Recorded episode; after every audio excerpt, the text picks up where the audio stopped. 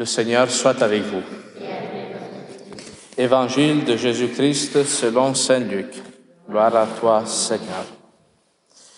Quand fut accompli le temps prescrit par la loi de Moïse pour la purification, les parents de Jésus l'amenèrent à Jérusalem pour le présenter au Seigneur, selon ce qui est écrit dans la loi.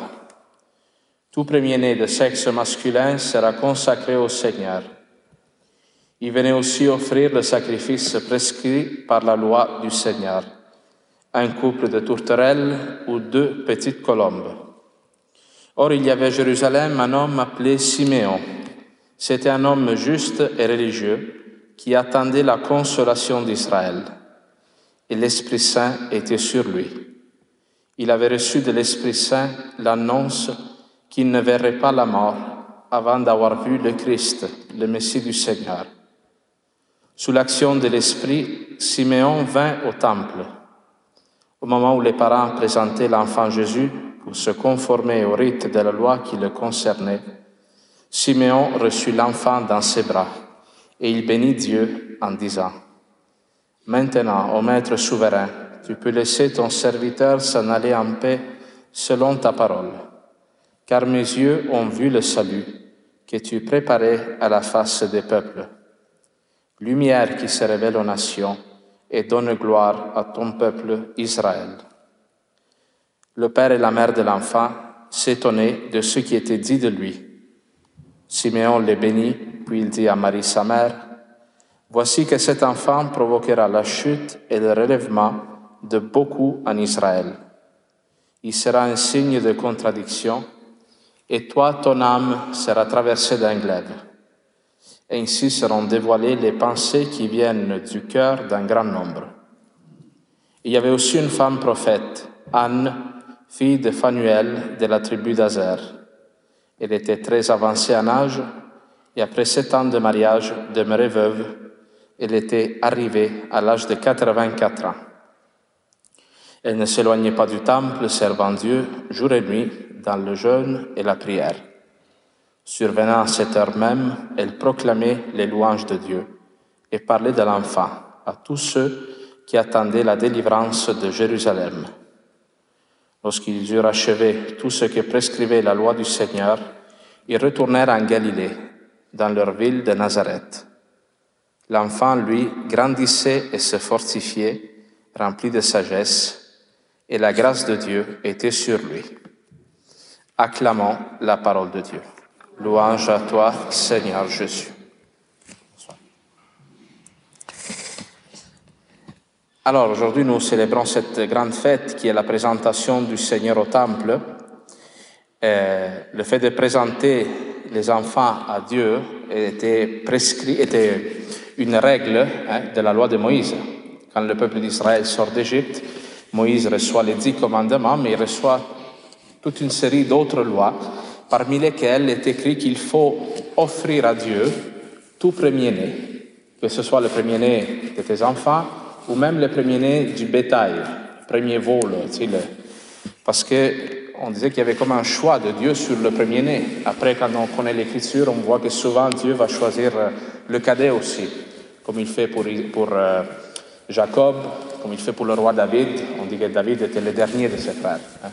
Tous les autres étaient puissants, beaux, euh, et Dieu choisit un pauvre comme David, qui était berger, qui s'occupait du troupeau. Hein. Alors le Seigneur n'est pas limité par des lois, mais il fait ce qu'il veut, mais Marie et Joseph accomplissent un précepte de la loi juive en présentant Jésus au temple. Mais le fait que Jésus rentre dans le temple est l'accomplissement de la prophétie que Malachie fait dans la première lecture. Qu'est-ce qu'il dit Malachi? Voici que j'envoie mon messager pour qu'il prépare le chemin devant toi, devant moi, et soudain viendra dans son temple le Seigneur que vous cherchez. Pourquoi dit cela Malachi? Parce que lors de l'exil d'Israël, au moment donné, le, le prophète Ézéchiel a une vision de la gloire de Dieu qui quitte le temple. c'est terrible pour le peuple parce qu'ils se disent Dieu n'est plus avec nous, Dieu a quitté son temple. Et on dit que la gloire de Dieu va chez les exilés à Babylone.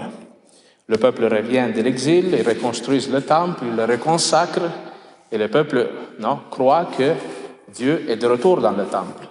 Quelques années plus tard, les Grecs attaquent la ville de Jérusalem, encore une fois, et installent dans le temple l'abomination de la désolation, ils vont dire. Dans le fond, c'est une statue de divinité grecque dans l'endroit le plus profond du temple. Parce que le temple de Jérusalem, il y avait comme une cour extérieure où le monde se mettait pour prier. C'est là que Jésus prêchait aux apôtres, prêchait aux gens. Ensuite, il y avait euh, le Saint, ce qu'on appelle le Saint, c'est-à-dire comme un espace intérieur. Et à l'intérieur du Saint, il y avait le Sancta Sanctorum, qui était comme une pièce dans laquelle seulement le grand prêtre pouvait rentrer une fois par année.